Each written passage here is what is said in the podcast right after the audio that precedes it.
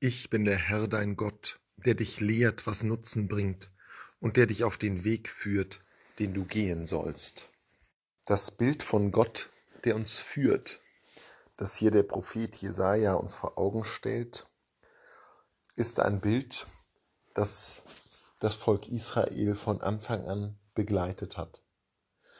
Gott führt den Noah in die Arche, den Abraham aus dem Lande Ur und natürlich vor allem das Volk Israel aus der Gefangenschaft in Ägypten. Es findet sich aber auch wieder außerhalb dieser geschichtlichen Ereignisse im spirituellen Verständnis. Gott ist der Hirte, der uns durch das finstere Tal unseres Lebens führt. So sehr diese Hoffnung uns immer wieder beleben kann, ist doch die Frage, wie findet diese Führung eigentlich statt? Denn ganz offensichtlich ist es nicht so, dass Gott uns tatsächlich hier und heute den Weg weist, dass eine Stimme vom Himmel erschallt und wir dann einfach nur dieser Stimme unmittelbar folgen müssen. Das Führen geschieht auf andere Weise.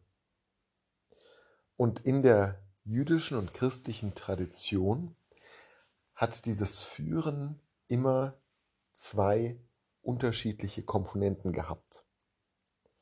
Gott führt einerseits durch das Innere und andererseits durch das Äußere. Gott führt durch die Stimme, die wir von ihm vernehmen. Unmittelbar wie die großen Propheten, oder die Apostel und Jüngerinnen und Jünger oder vermittelt durch die Schriften, durch unsere Gebete, durch unsere Lesung der Schriften, durch unsere Auseinandersetzung damit. Das ist die innere Führung. Das andere ist die äußere Führung. Und da liegt natürlich nahe, zunächst daran zu denken, an die äußere Führung die durch die Institutionen und die Regeln und die Hierarchien einer Glaubensgemeinschaft vorgegeben werden. Ja, auch das ist Teil der Führung Gottes.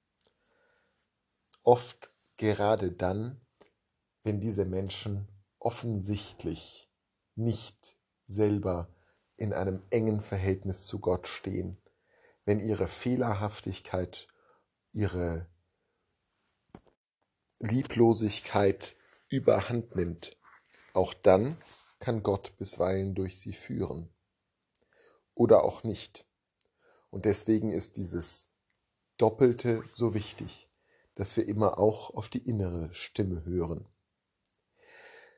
Doch nicht nur die Institutionen, Regeln und Hierarchien einer Glaubensgemeinschaft sind Teil der Führung sondern gerade oft die kleinen Dinge und Erlebnisse in unserem Leben. Das, was uns begegnet, wo Menschen mit uns in Beziehung treten, auch da, ganz besonders da, findet die Führung durch Gott statt. Das Entscheidende ist, dass wir unsere Sinne schärfen müssen, dass wir aufmerksam, vorsichtig werden müssen, die anderen Menschen nicht überrumpeln, sondern auf sie hören, nicht nur auf ihre Worte, sondern auch auf ihre Herzen. Denn gerade in diesen Herzen spricht ja auch Gott.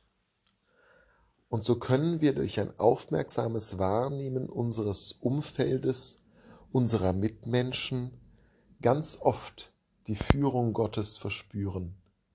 Vielleicht oft auch dort, wo wir sie gar nicht unbedingt erwarten.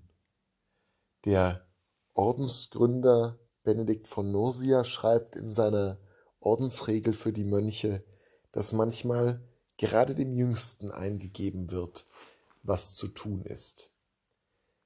Aufmerksam lauschen auf das, wo Gott uns Führung angedeihen lässt, gerade dort, wo wir es nicht erwarten, von denen, deren Moral in Frage steht, von denen, die wir als unterlegen empfinden, von denen, denen wir es einfach nicht zutrauen. Gott hat ganz eigene Wege, uns zu führen. Und das Innere auf das Äußere hören zu lassen, hilft uns, uns dieser Führung anzuvertrauen.